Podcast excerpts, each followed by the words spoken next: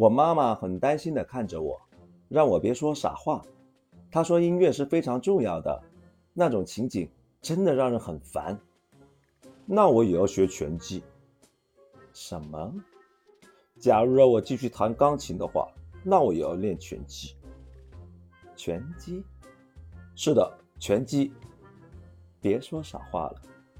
我妈妈不想继续跟我扯下去了。我想练拳击。对我来说，我想这个词不管用。